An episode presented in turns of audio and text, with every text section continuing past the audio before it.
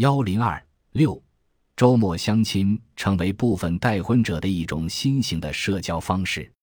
在父母看来，如果生活是一团火焰，那么相亲是点燃他的一根火柴。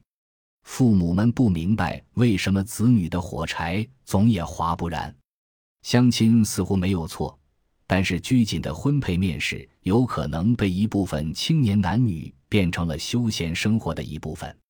相亲也可以很有趣的，就看你怎么相了。我就有一个大学同学，第一次相亲失败后很受打击，但他属于那种越战越勇的主儿。后来相得多了，就没那么当回事。看第一眼知道没戏，也不恼，就瞎聊呗。多个朋友多条路，结果一年下来，他的朋友圈子大多了，周末节假日节目多得不得了。业余生活那个丰富多彩哦。被访者 Y 十三 GLJ，对于进入婚姻市场较早的那部分待婚者，他们似乎更有时间享受各种相亲经历。还得感谢我老妈，我算是入行早的，不像那些齐天大圣折旧率太高，经不起折腾的。相亲很有喜感的，多一个认识朋友的渠道不说，单这过程就乐趣大了去了。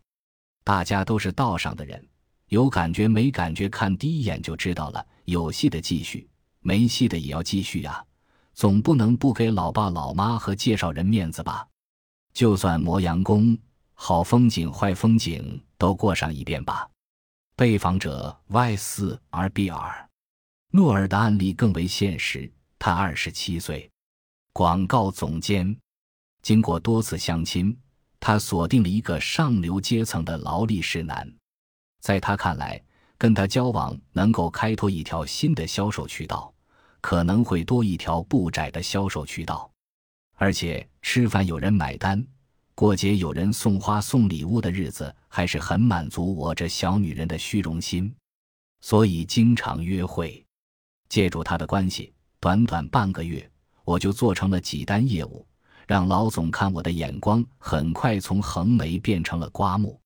第三次、第四次，我总能从貌似相亲的后面找到自己所需要的。如今经过三年五十四次相亲，我的朋友中多了一个独特的群体——相亲群。相对普通场合结交的朋友，他们更可靠。所以对相亲，我乐此不疲。